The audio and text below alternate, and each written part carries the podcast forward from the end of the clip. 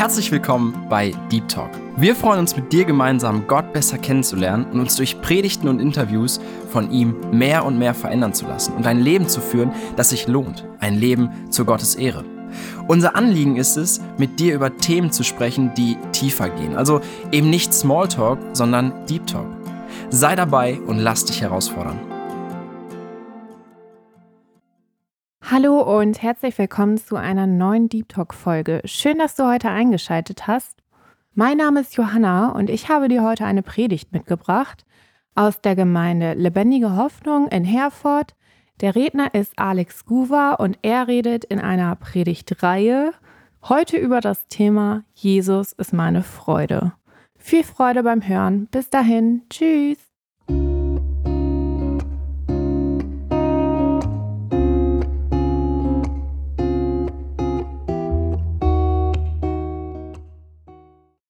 Ich freue mich mit euch über ein Thema nachzudenken, das ich, äh, was zu einem persönlichen Prüfstein für mein eigenes Leben wurde.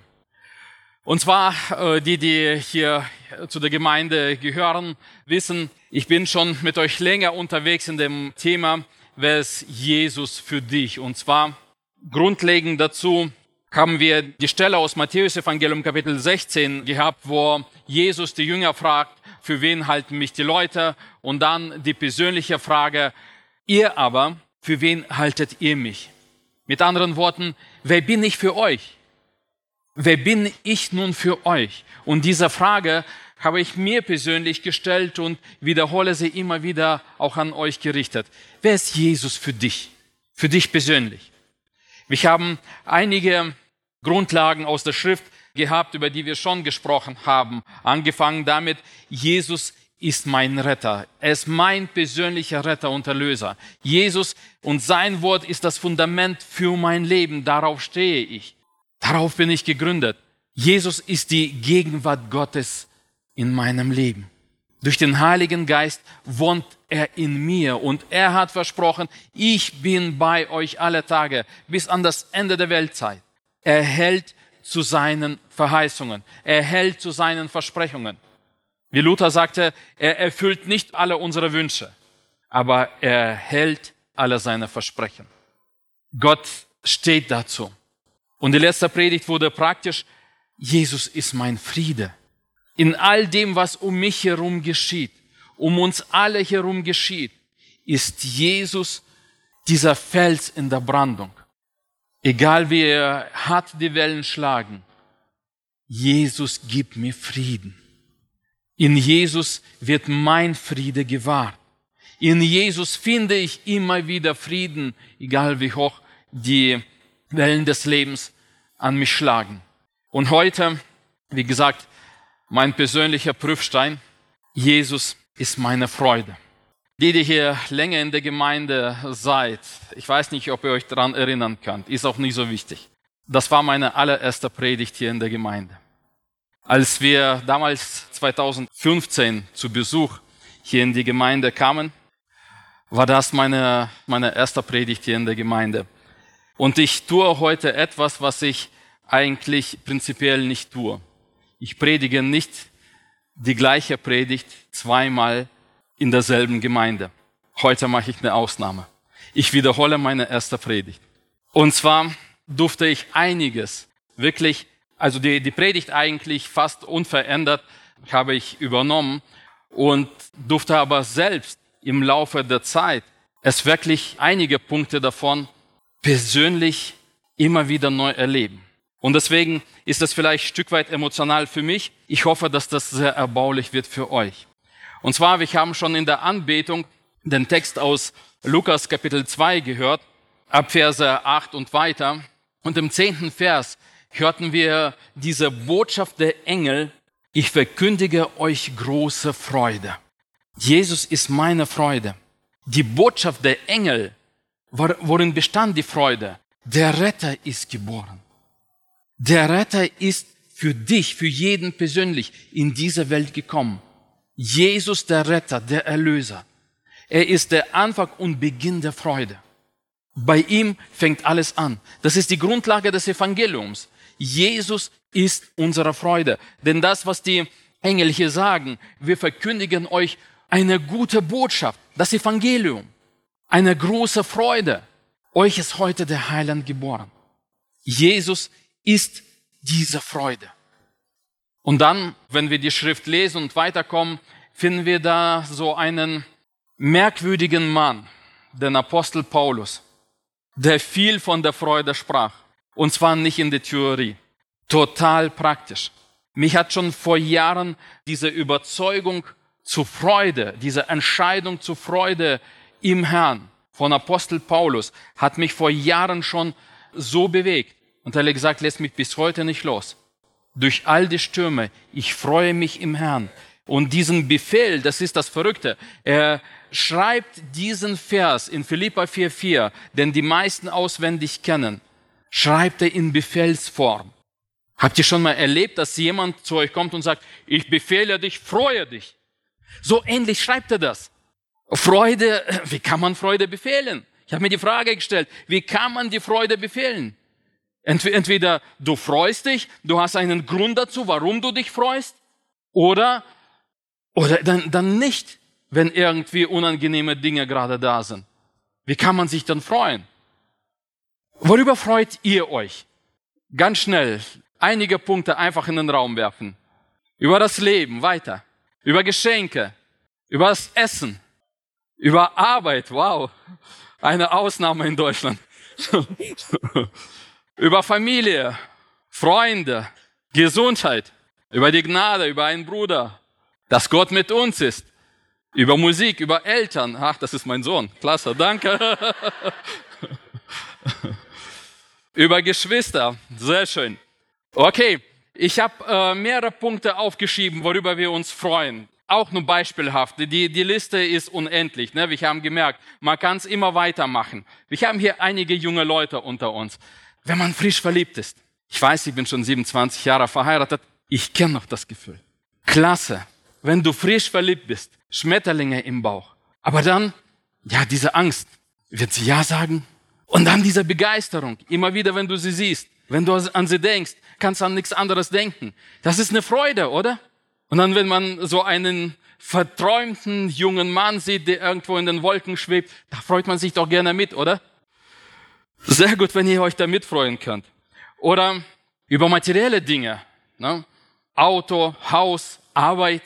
Dinge, über die man sich wirklich auch freuen kann. Auch freuen darf, ist völlig in Ordnung. Oder gut funktionierende Beziehungen. Wenn es in der Familie gut läuft, irgendwie in den Beziehungen, in der Gemeinde, keine Ahnung, auf der Arbeit, in der Nachbarschaft. Das ist, das ist etwas, was einem Freude bereitet, wenn man gerne immer wieder die, die Menschen sieht. Und vor allem, dass man auch selbst gern begrüßt wird. Dass man, dass man dir auch sagt, dass man sich freut, dass du da bist. Das, das bereitet einem Freude. Gesundheit haben wir auch gehört. Wohlergehen. Wenn es uns gut geht. Wir haben das sogar eine längere Zeit immer wieder von der Regierung gehört. Ne? Bleibt gesund, was eigentlich sonst eine Ausnahme ist.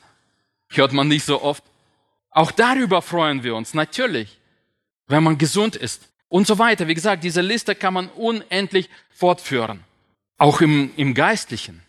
Ja, wir freuen uns, dass Gott da ist, dass Gott für uns da ist, dass wir ihn persönlich kennen dürfen, dass wir ihm folgen dürfen, dass er in unserem Leben wirkt, dass wir eine geistliche Entwicklung, einen geistlichen Fortschritt machen. Selbst, aber auch, es ist echt eine Freude. Also mein Herz erfüllt es wirklich mit Freude und Jubel hier junge Menschen zu sehen, ob jung oder alt, spielt keine Rolle. Wenn Menschen zum Glauben kommen und dann von Herzen Gott loben, von Herzen Gott dienen möchten, weiterkommen, geistlich sich entwickeln, das ist eine Freude. Das ist eine Freude, die, die sogar die Engel im Himmel kennen. Die freuen sich auch darüber. Aber es gibt im Leben immer wieder, ich habe sie genannt, schon vor Jahren, Räuber der Freude. Dinge, die uns wirklich Freude rauben können. Kennt ihr die? Oh ja, kam hier eine Stimme. Da gibt es wirklich solche Banditen, die uns das Leben schwer machen, die uns die Freude rauben. Zum Beispiel, wenn man frisch verliebt ist, sich Gedanken ausmalt, eine glückliche Zukunft vor Augen hat und sie sagt nein. Ich habe wirklich junge Männer voller Kraft und Elan, Begeisterung erlebt, wenn sie Nein bekommen haben, dass sie am Boden zerstört waren. Wenn irgendwie eine Freundschaft in die, in die Brüche ging. Die völlig fertig waren, mit ihrem Leben nicht mehr zurechtkamen. Übrigens eins der Gründe für Selbstmord unter Jugendlichen. Eine nicht erwiderte Liebe. Das raubt Freude, wenn man dann so einen am Boden zerschlagenen Mensch sieht. Oder wenn man diese Dinge verliert, wie Auto, Haus, Arbeit. Was macht das mit einem? Wenn die funktionierenden Beziehungen auf einmal ganz komisch werden, wenn auf einmal Beziehungen kaputt gehen und man kann es nicht erklären, und auf einmal hinterm Rücken komische Dinge erzählt werden, wo du weißt, die stimmen nicht. Es ist nicht wahr. Negative Meinungen von anderen über dich verbreitet werden. Damit klarzukommen und nicht anfangen zu hadern mit, mit Gott, mit Menschen und sich zu rechtfertigen. Einfach da zu bleiben und sagen, Herr, du bist der Grund meiner Freude. Dabei bleibt's. Oder wenn Krankheit in dein Leben kommt, oder gar der Tod, einen geliebten Menschen zu Grabe tragen. Schrecklich. Wir sind nicht für den Tod erschaffen. Deswegen eigentlich den Tod zu verabscheuen ist absolut natürlich. Wir sind von Gott für das Leben erschaffen worden. Deswegen diese, diese Abneigung dem Tod gegenüber. Ja, wir haben keine Angst vor dem Tod, weil wir wissen, wir sind dann nicht tot. Für uns als Christen, wir wissen, es geht weiter. Wir haben eine lebendige Hoffnung. Wir gehen nur aus diesem vergänglichen Leben in das Ewige zum Herrn. Aber das zu verkraften, selbst die Jahre helfen dann nicht. Und immer wieder hört man, Zeit halt alle Wunden. Und von Menschen, die das persönlich erlebt haben, hört man immer wieder, ist Blödsinn. Auch nach Jahren tut das weh. Oder wenn statt geistlicher Entwicklung auf einmal Probleme, Schwäche, Versagen, Sünde, gar Schuld ins eigene Leben kommt. Und man kommt damit nicht klar. Wie soll ich da rauskommen? Das kann sogar zu einem Teufelskreis werden. Und dann fragt man sich, ja, das ist doch so klasse, sich über diese Dinge freuen zu dürfen. Aber wie schrecklich ist das, wenn diese Räuber auf einmal kommen, die uns die Freude rauben. Und dann wieder der Apostel Paulus, der sagt, freut euch im Herrn alle Zeit. Wie geht das? Oder kennt ihr noch dieses alte Lied? Lasst die Herzen immer fröhlich, alle Tage Sonnenschein, dieses alte Kinderlied. Wie alle Tage Sonnenschein? Wie oft gibt es Regen, wie, wie oft gibt es Stürme im Leben? Es ist nicht alle Tage Sonnenschein. Und der Paulus sagt, freut euch alle Zeit. Also immer. Er lässt hier keine Ausnahmen. Er sagt nicht, freut euch, wenn es geht, wenn es euch danach ist, wenn ihr es könnt oder so. Nein, klipp und klar und ohne Ausnahmen freut euch alle Zeit. Und noch einmal bekräftigt er, freut euch und das als Befehl. Verrückt. Wie geht das? Die Antwort ist genau da in der Mitte, im Herrn. Wisst ihr, diese Räuber können uns nur das rauben, was wir eigentlich eh nicht behalten können. Genau genommen, selbst unser Leben. Eines Tages werden wir alle von hier gehen.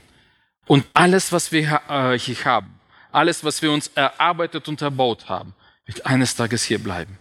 Die Schrift sagt ganz klar, nackt bist du in diese Welt gekommen, nackt wirst du auch aus dieser Welt gehen. Nichts.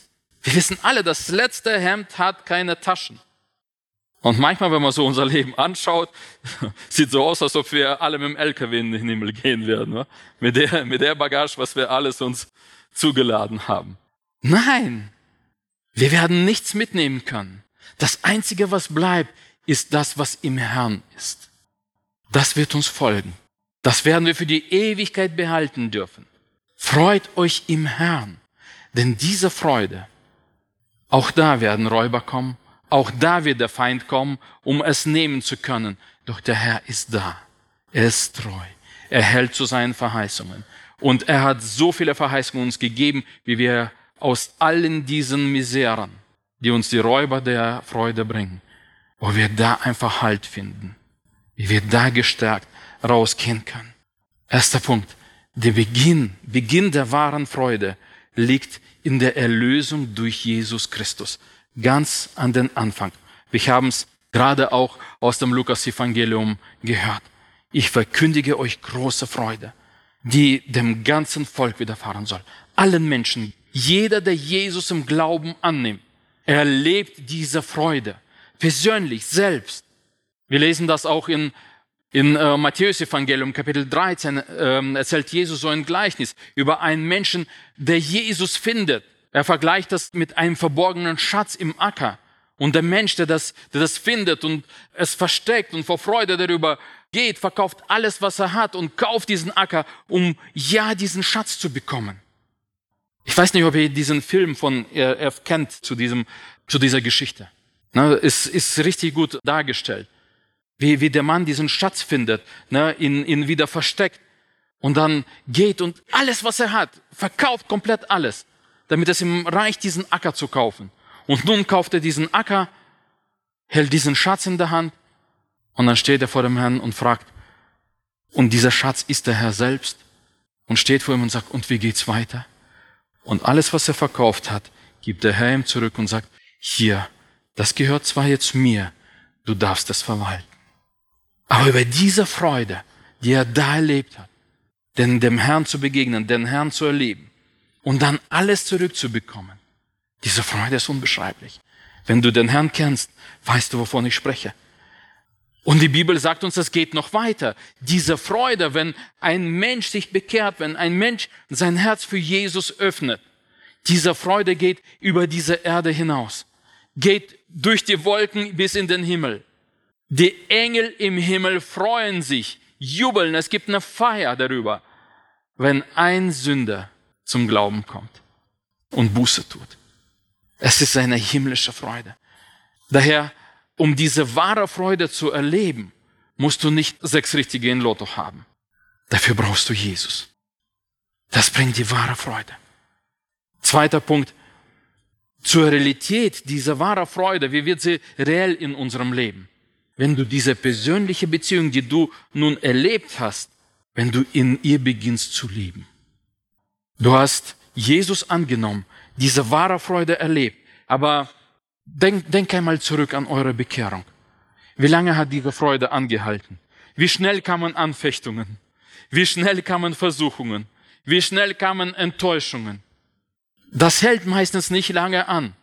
Bei manchen ein Tag, bei manchen eine Woche und da kommen schon äh, Angriffe. Spätestens dann. Und dann in dieser Freude zu bleiben, dafür musst du in dieser persönlichen Beziehung zu Jesus leben, bleiben, in Jesus bleiben. Dann wird diese wahre Freude, diese Freude im Herrn, dann wird sie reell. Dann wird das nicht etwas Virtuelles, etwas Abstraktes in deinem Leben, sondern es wird zu einer Realität. Und in meinem Leben kann ich, kann ich bestätigen, mir muss man beweisen, dass es Gott nicht gibt. Dass es Gott gibt. Ich habe Gott so reell in meinem Leben, so oft sein Handeln in meinem Leben erlebt, aus der persönlichen Beziehung. Deswegen muss man mich erst überzeugen, was nicht geht, weil Gott reell ist, weil ich ihn kenne, weil ich Beziehung zu ihm habe. Kann man mich davon nicht überzeugen dass es Gott nicht gibt. Apostel Johannes schreibt in, äh, in seinem Evangelium die Worte von, äh, von Jesus. Und Jesus sagt uns, gleich wie mich der Vater liebt, so liebe ich euch. Bleibt in meiner Liebe. Wenn ihr meine Gebote haltet, also wenn du die Liebe Gottes erlebt hast, bleib in dieser Liebe. Und wenn ihr meine Gebote haltet, so bleibt ihr in meiner Liebe. Wie kann ich in seiner Liebe bleiben, wenn ich einfach nach seinem Wort lebe? Ganz einfach. Wenn ich einfach mich seinem Wort unterordne. Und Jesus sagt, seine Gebote sind nicht schwer. Er sagt, er ist auch im Wort seines Vaters geblieben und hat seine Gebote gehalten, seine, in seiner Liebe äh, dadurch geblieben. Solches habe ich zu euch geredet, auf dass meine Freude in euch bleibe und eure Freude völlig werde. Was ist das Ziel oder wohin führt das? wenn wir in dieser persönlichen Beziehung zu Jesus bleiben, wenn wir mit ihm sprechen, sein Wort lesen, nach seinem Wort leben, unser Leben ihm unterordnen, wird seine Liebe unser Herz erfüllt und wird seine Freude in uns zu etwas Vollkommenem werden. Etwas, was diese Freude nicht zerstören kann. Angriffe wird es geben, aber keiner wird es dir rauben können, wenn du das persönlich erlebst. Und Jesus geht weiter in Johannes Evangelium Kapitel 16 lesen wir Vers 24. Bis jetzt habt ihr gar nichts in meinem Namen gebeten. Bittet, so werdet ihr nehmen, auf dass eure Freude völlig werde. Der weitere Punkt, wie die Freude im Herrn zur Vollkommenheit kommt, wenn wir die Beziehung mit ihm pflegen. Bete, betet in meinem Namen, betet in der Verbindung zu mir, betet zum Vater durch mich. Aus der persönlichen Beziehung zu Jesus, betet zum Vater. Eure Freude dadurch, also so simpel ist eigentlich, mit anderen Worten, ist die stille Zeit. Wenn ich bete, die Bibel lese, spricht Gott zu mir, im Gebet spreche ich mit ihm, diese persönliche Beziehung wird darin gepflegt und dann wird sein Wort zur Realität, kommt zur Wirkung in meinem Leben. Ganz einfach. Man muss sich nichts irgendwie schwer theologisches, was darunter vorstellen, was Beziehung zu Jesus bedeutet. Ganz einfach. Apostel Paulus geht echt weit damit.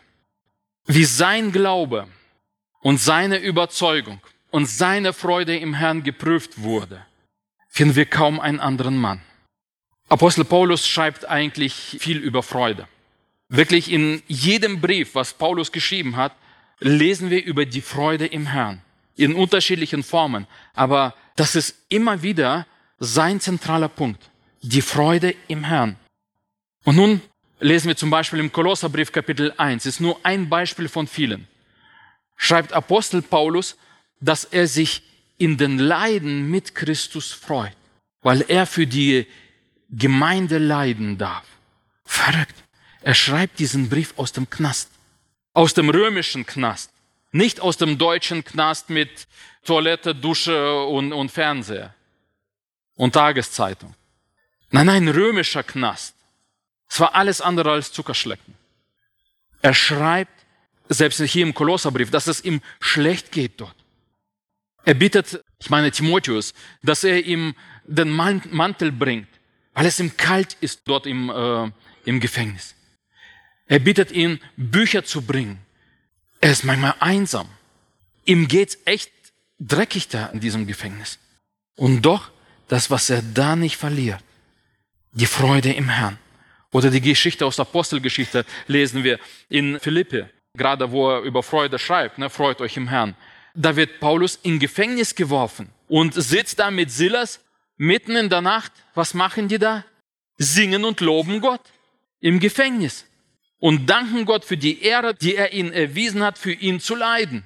Loben Gott und loben Gott so, dass es, nachdem es ein Erdbeben gegeben hat, dass die Häftlinge nicht weglaufen.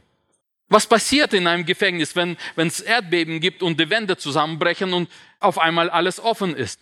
Da werden die doch alle wegrennen, oder? Und hier bleiben sie alle da. Und der Gefängniswärter er, er wollte äh, sich das Leben nehmen, weil er dachte, jetzt sind alle weg und er wird dafür hingerichtet. Er trägt dafür Verantwortung, obwohl er eigentlich nichts dafür kann, aber so war es im römischen Reich. Und nun sagt Paulus, stopp, mach dir, tu dir nichts an, wir sind alle hier. Keiner ist geflohen. Wie sehr haben sie Gott gelobt, dass diese Botschaft ihre Herzen berührt hat und die da geblieben sind. Und der Gefängniswärter wird gläubig. Mit seinem ganzen Haus lässt er sich noch in dieser Nacht taufen. Gewaltig. Diese Freude, die Apostel Paulus gelebt hat, war keine bloße Theorie. Das ist das, was er gelebt hat. Ich freue mich zu leiden für die Gemeinde, denn Christus ist die Hoffnung der Herrlichkeit. Lasst uns nochmal auf diese Räuber der Freude schauen. Wenn das alles uns im Leben geschieht und Menschen schlecht über uns reden. Apostel Paulus kannte es auch. Er hat es durchgemacht. Hier im Philipperbrief. Im Kapitel 1 sitzt er im Gefängnis und diesen Text lesen wir gemeinsam. Ihr sollt wissen, meine Geschwister, schreibt er ab Vers 12, dass alles, was mir hier zugestoßen ist, die Verbreitung des Evangeliums gefördert hat. Noch einmal, er sitzt im Gefängnis für die Verkündigung des Evangeliums. Für die gute Botschaft sitzt er im Gefängnis, hat nichts falsch gemacht, wird dafür verurteilt und wird von einem Gefängnis ins andere weitergereicht. Wir kennen das aus der Apostelgeschichte. Vers 13. Denn hier weiß jeder, dass ich meine Fesseln in Christus trage, sogar die Soldaten der Palastwache. Und die meisten der Brüder hier haben durch meine Gefangenschaft im Vertrauen auf den Herrn Mut gefasst und wagen es, das Wort Gottes ohne Furcht weiterzusagen. Ja, mit anderen Worten, seine Fesseln, dass er jetzt nun im Knast ist, hat es andere Brüder ermutigt, das Evangelium mit Freude zu verkündigen. Es gibt zwar einige, und jetzt wird spannend, die aus Neid und Eifersucht predigen. Würden wir sofort ausschließen, oder? Was macht Apostel Paulus? Andere aber verkündigen die Botschaft von Christus mit guten Absichten.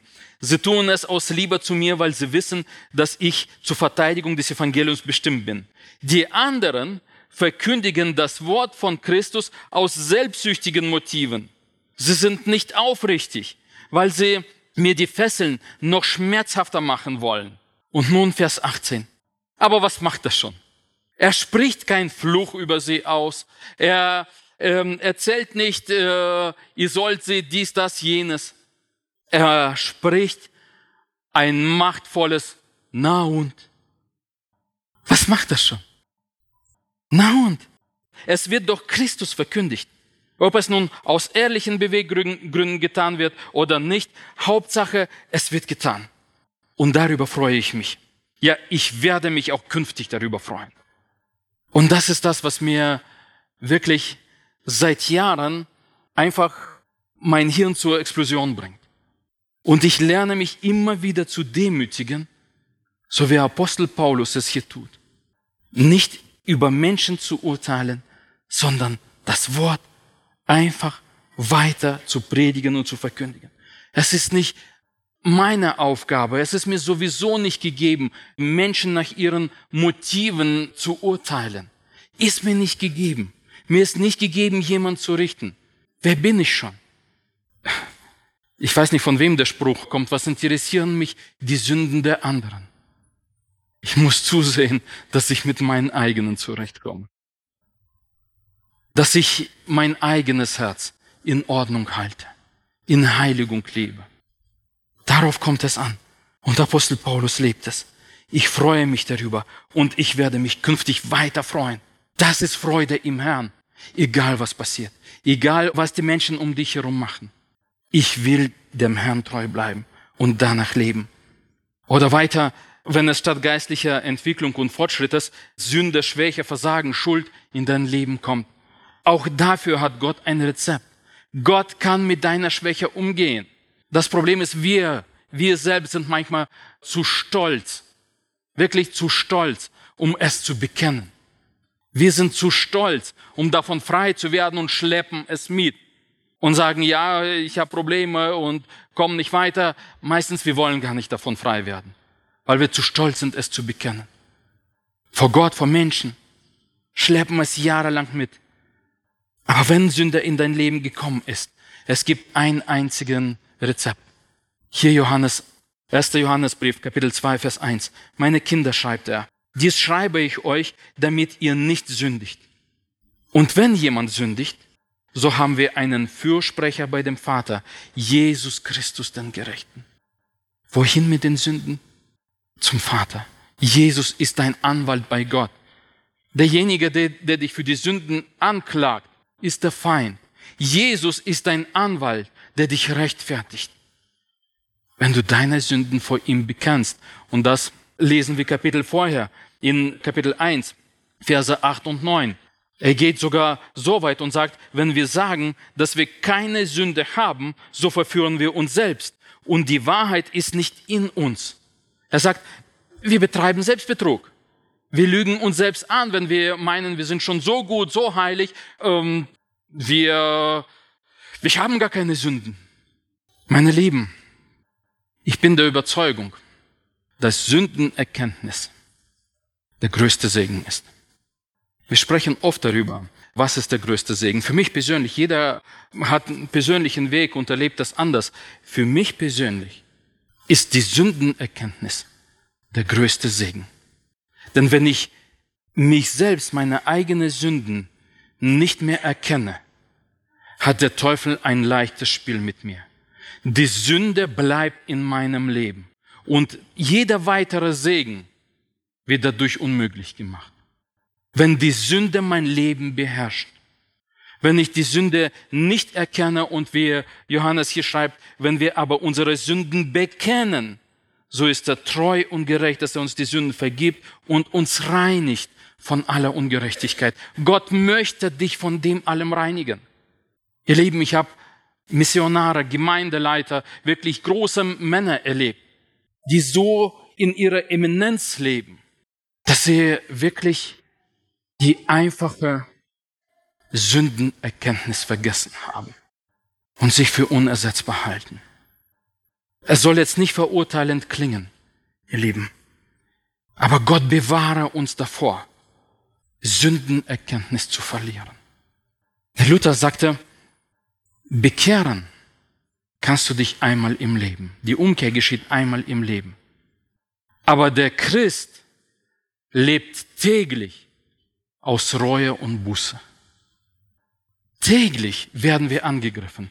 Täglich werden wir irgendwo schwach. Und wenn wir sagen, die Sünde ist nicht, nicht in uns, belügen wir uns selbst.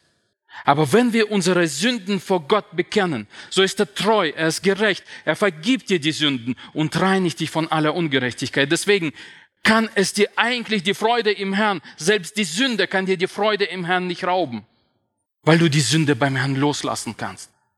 Weil du die Sünde beim Herrn loswerden kannst, wenn du sie einfach vor dem Herrn bekennst. Wenn du in der Sündenerkenntnis lebst, wenn das zum festen Bestandteil deines Lebens wird in der Sündenerkenntnis zu leben. Denn dann geschieht Heiligung. Dann wird dein Herz von den Sünden geheiligt und geheilt. Und der letzte Punkt.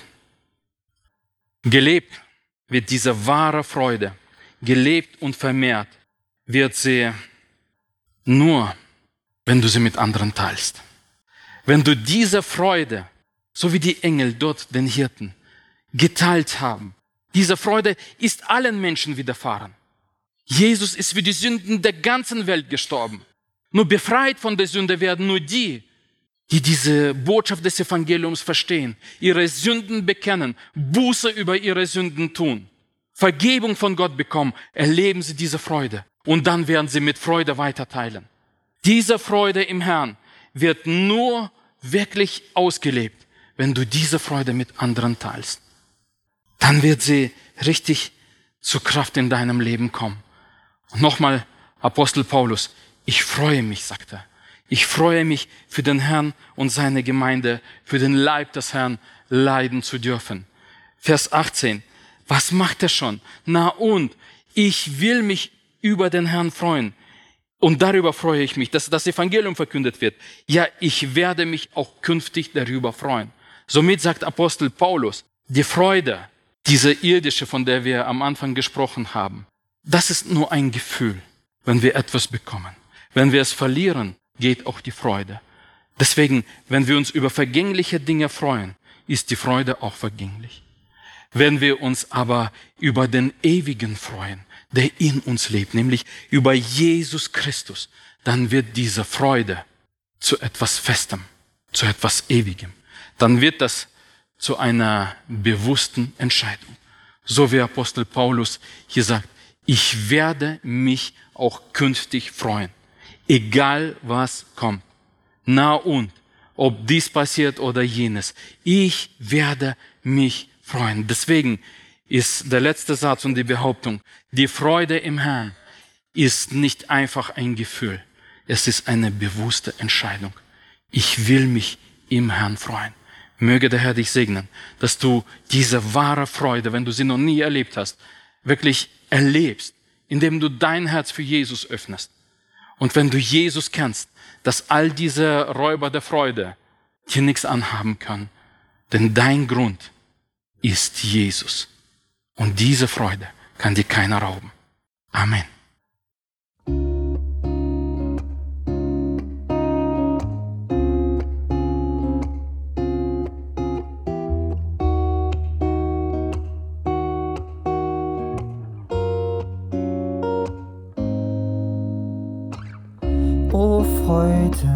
Kann ich dich finden? Sag mir, wo hast du dich versteckt? Wie kann ich dich ergründen? Sag mir, was kann ich zahlen oder geben, um dich an mich zu binden? Gibt es für dich einen Preis? O Freude, wo finde ich dich in Fülle? Die wahre Innere, nicht nur mit der äußeren Hülle.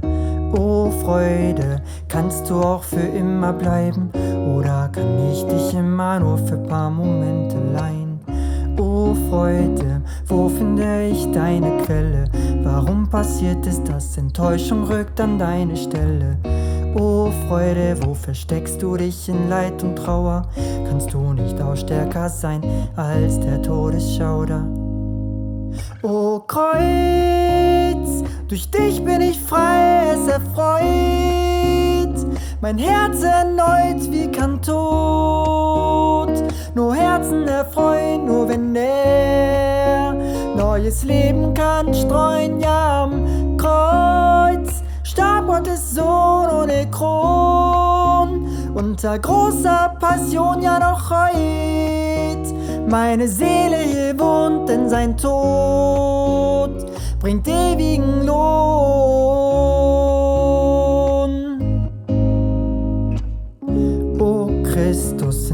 Hab ich die Freude gefunden.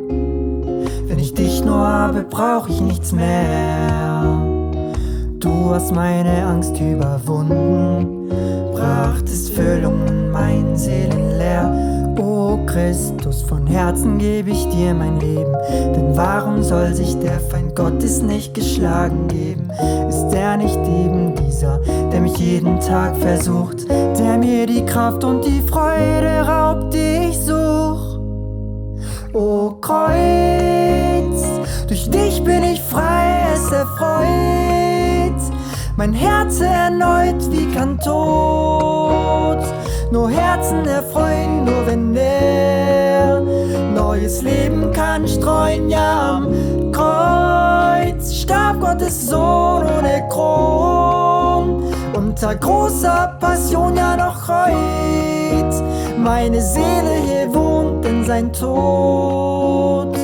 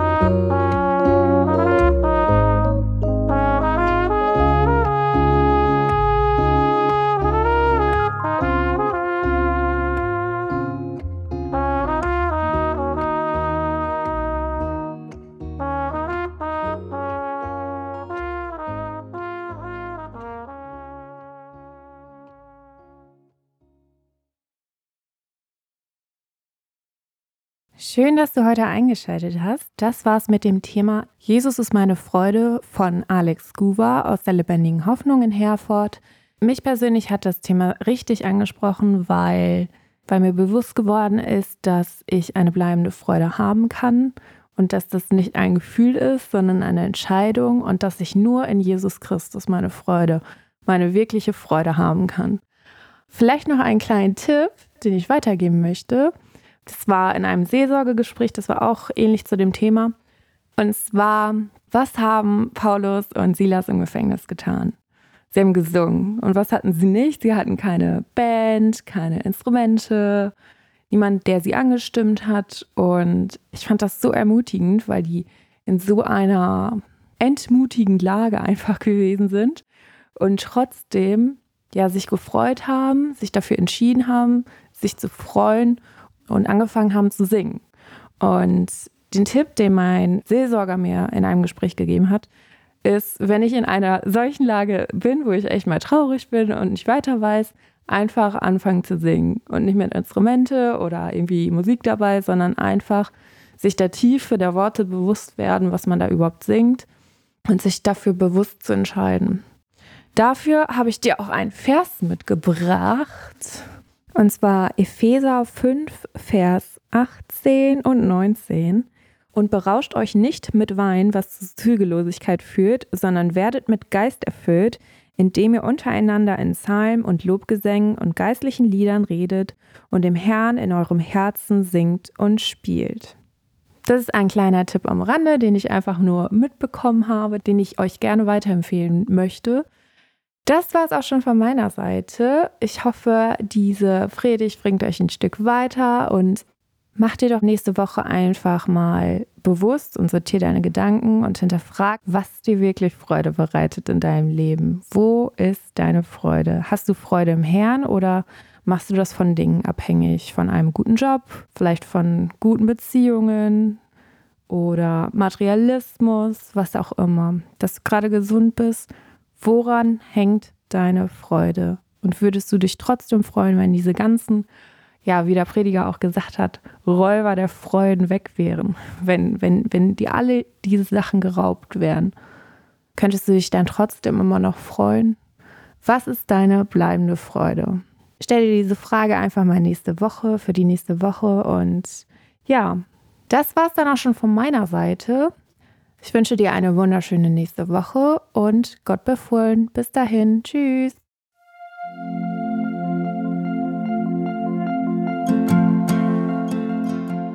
Schön, dass du heute dabei warst. Wenn es für dich ein Segen war und du etwas mitnehmen konntest, dann teile Deep Talk gerne mit deinen Freunden und fühle dich frei, auch uns ein Feedback zu schreiben. Wir würden uns da sehr darüber freuen. Wenn du heute zum ersten Mal dabei warst oder eine Sendung verpasst hast, kannst du alle vorherigen Sendungen auf Spotify oder auf Soundcloud finden. Mehr Infos über Deep Talk oder Segenswelle allgemein findest du auf www.segenswelle.de oder auf unserem Instagram-Feed, auch unter Segenswelle zu finden. Falls du Fragen und Anregungen, zum Beispiel Themenvorschläge hast, schreib uns gerne. Wir wünschen dir noch eine gesegnete Woche mit den Worten aus Kolosser 3, Vers 17.